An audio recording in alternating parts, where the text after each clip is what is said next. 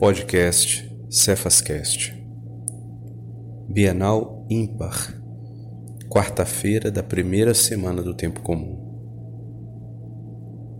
Junto de Deus não há parcialidade. Do comentário sobre a Carta aos Romanos de Orígenes, presbítero. De que modo aqui o apóstolo logo após os judeus, torna também os gentios participantes da glória, da honra e da paz. Parece-me que nesta passagem o apóstolo faz três distinções. Primeiro, fala daqueles que, perseverando nas obras do bem, buscam glória, honra e incorruptibilidade. E diz que a estes Deus concederá a vida eterna. Isso está em Romanos 2, verso 7. É óbvio que a perseverança nas obras do bem encontrem o confronto naqueles que enfrentam contradições e lutas pela fé. E é evidente que ele quer falar daqueles cristãos de entre os quais brotam os mártires. Isso mostra ainda o que o Senhor disse aos apóstolos: Vós tereis no mundo tribulações. João 16:33. E o mundo se alegrará, mas vós chorareis. João 16:20. E em seguida diz: é com a vossa perseverança que salvareis as vossas almas. Lucas 21, 19. É próprio dos cristãos chorar e sofrer tribulações neste mundo, porque deles é a vida eterna. Queres que eu te mostre como o que não crê em Cristo não possui a vida eterna? Escuta a voz do próprio Salvador que o diz claramente no Evangelho.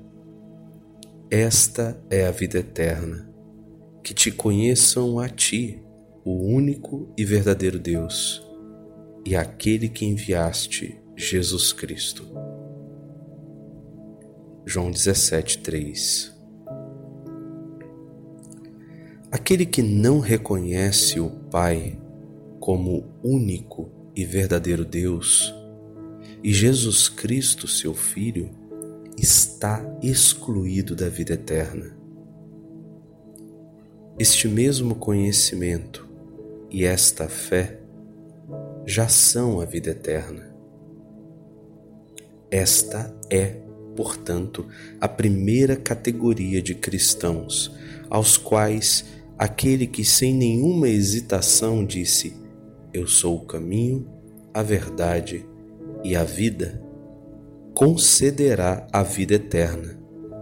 Porque, perseverando nas obras do bem, buscam a glória, honra e incorruptibilidade.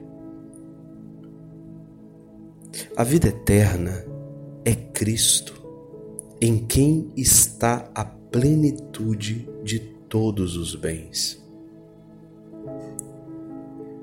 Uma segunda distinção diz respeito àqueles que, por rebeldia, resistem à verdade e obedecem à injustiça.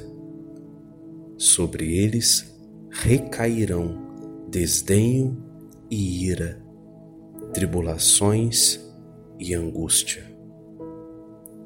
E isto sobre todo homem que opera o mal para os judeus em primeiro lugar e depois também para o grego. Romanos 2, de 8 a 9. A estes últimos, porém, colocando-os numa terceira categoria, promete uma retribuição de bens, onde diz: Porém, glória, honra e paz para aquele que realiza o bem, para o judeu em primeiro lugar e depois para o grego. Romanos 2:10. Segundo o que me parece entender, trata-se aqui de judeus e gentios que ainda não creem. Se de verdade o apóstolo condena os gentios, pelo fato que, mesmo tendo atingido o conhecimento de Deus, mediante a inteligência deles, não o glorificam como Deus, como não pensar que ele possa, melhor ainda, deva louvá-los, se reconhecendo-o como Deus, como tal também o honram? Parece-me sem dúvida que, como aquele que teria merecido ser condenado por suas obras más, da mesma maneira seja considerado digno do prêmio se realizou bem. Vê o que o apóstolo diz.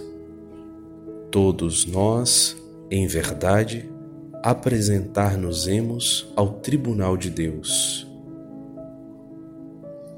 Cada um de nós prestará contas de si mesmo a Deus,